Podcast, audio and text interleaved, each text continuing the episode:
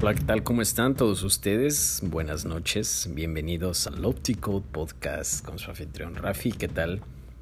Nuevamente en esta noche de frío, eh, aquí tomándome un rico té de fresa, les agradecería con mucho gusto que me acompañaran con lo que más les guste tomar ahorita, eh, un chocolate caliente, un té o en su defecto un vaso de leche o si quieren también pueden tomarse un delicioso whisky, vodka, lo que más ustedes prefieran. Eh, como lo están viendo, este, eh, sobre este tema de Mike Tyson, de cómo revela que fue su maratón sexual lo que provocó su primera derrota de su carrera, a este gran peleador de pesos pesados estadounidense, que en los años 90 fue noqueado en Japón por su compatriota James Douglas y años después explicó que fue lo que había sucedido en los días previos al combate. El 11 de febrero de 1990, el mundo del deporte descubrió que Mike Tyson no era invencible. Hasta la velada de aquel día en Tokio, Japón, este norteamericano, campeón mundial de los pesos pesados, ostentaba un récord de 37 victorias y ninguna derrota y los fans del boxeo de aquellos años aseguraban estar en presencia de una verdadera bestia sobre el cuadrilátero. Sin embargo, el estadounidense James Douglas se lo colocó en la otra esquina y sorprendió a todos al quedarse con los títulos de la AMB, CMB y FIB de la categoría al noquear al décimo asalto al Iron Mike. En su autobiografía, en aquel también recordó anécdotas de su etapa en prisión, Tyson rememoró eh, la previa de aquel duelo y reconoció que esa derrota fue causada por su exceso de confianza, su falta de preparación y su alocada vida.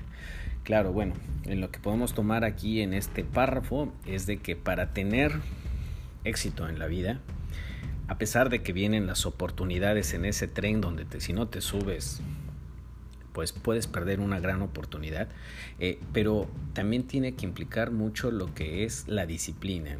Y la disciplina tiene que estar vinculada siempre con la organización, con la limpieza y con la puntualidad.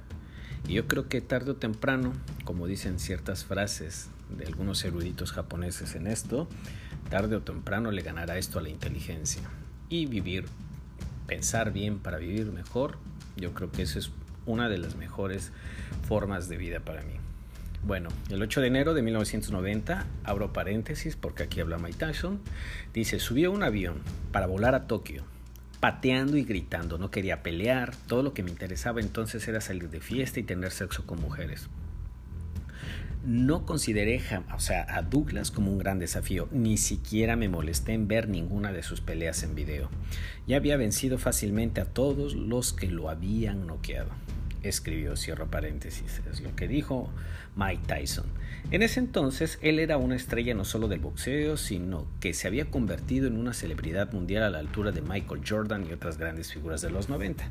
Bueno, aquí hace falta checar la trilogía de los Mikes, porque también estaba Michael Jackson, el rey del pop, en paz descanse. La fama había cegado al campeón y a las drogas y el alcohol y eran actores, los actores principales de sus noches en donde el sexo pues era la estrella principal. Aquí abriendo paréntesis, este, comillas de lo que dice Mike Tyson, dice él, además de tener sexo con las sirvientas, estaba viendo a esta joven japonesa con la que había tenido sexo la última vez que estuve en Japón. Robin, abro paréntesis, su esposa, salía de compras y mientras ella salía de compras, yo, yo bajaba a la parte trasera del hotel donde esta joven tenía una habitación. Así que ese fue mi entrenamiento para Douglas. O sea, él admite que tuvo su entrenamiento para enfrentar a este Douglas fue haber tenido relaciones sexuales con esta chica japonesa. Bueno, tomando el doble sentido de lo que habla Mike Tyson. Eh, confiando, y su ironía, en la forma en la que lo dice, bueno, confiando de que ganaría con facilidad ante Douglas, Tyson apenas se entrenó para el duelo y su estancia en la nación asiática fue simplemente para divertirse, o sea, él nada más fue a pasársela chido y bueno. Tanto es así que incluso horas antes a calzarse los guantes siguió de fiesta. O sea, horas antes, Dios mío. El día antes de la pelea, este, comillas, lo que le está diciendo Mike Tyson. El día antes de la pelea también tuve dos sirvientas al mismo tiempo y luego dos chicas más, una a la vez, la noche antes de la pelea. Cierro comillas, es lo que el Mike Tyson es lo que está diciendo. Así que fue así que Tyson tuvo la peor velada de toda su carrera hasta ese momento y en el décimo round pues ¿qué creen que pasó? Pues tuvo que besar la lona al no poder soportar los ataques de su adversario, quien le robó todos los títulos de campeón. Y, lo, bueno, esto sucedió por el exceso de confianza mal canalizada, ¿no? En su biografía, el ex deportista explicó que esa caída le sirvió para enderezar su carrera y tras esa derrota logró hilar ocho triunfos consecutivos gracias a las cuales recuperó dos de sus coronas de campeón. Bueno, sirvió de escarmiento solamente por ocho triunfos más, ¿no? Bien, eh, en marzo del 2020, el ahora empresario habló en el podcast de Hotboxing sobre esa etapa de su vida que calificó como oscura y reconoció que ya forma parte del pasado. Bueno, es de aplaudirse, bravo. Este. Abro eh, comillas, él dice que cuando era joven, dice, cuando era joven era un animal con dinero. Le daba dinero a la gente, a todos.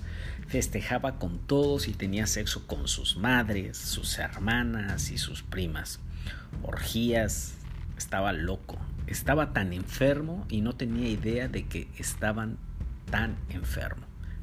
Bueno, cierro comillas de lo que dice el ilustre boxeador. Eh, pues sí, es, es, es, es un momento donde él venía no necesariamente en una cuna de oro y cuando se llega a tener de la noche a la mañana tanto éxito, eh, quizás la parte del gimnasio que a veces tenemos que manejar también tiene que ser mental. Eh, sobre todo para no tener tanta euforia cuando lleguen esos momentos de opulencia y que no podamos escuchar nuestros pensamientos.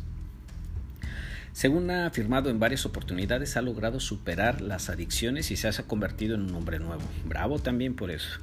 Lejos de todos esos males, que lo aquejaron durante años, en diciembre del 2020, por ejemplo, durante una entrevista que le concedió al youtuber Logan Paul, reconoció tener una personalidad de adicto, pero también explicó que hoy en día la marihuana le ha permitido alejarse de otro tipo de adicciones como la cocaína, el alcohol y el sexo. Él abre, hablando él, abriendo este comillas, esto es algo que me da buena energía, positiva. Yo necesito encontrar algo que llene de energía que, la energía que tengo. Mi recomendación es que jamás se metan en un tipo de, adicciones de cualquier índole.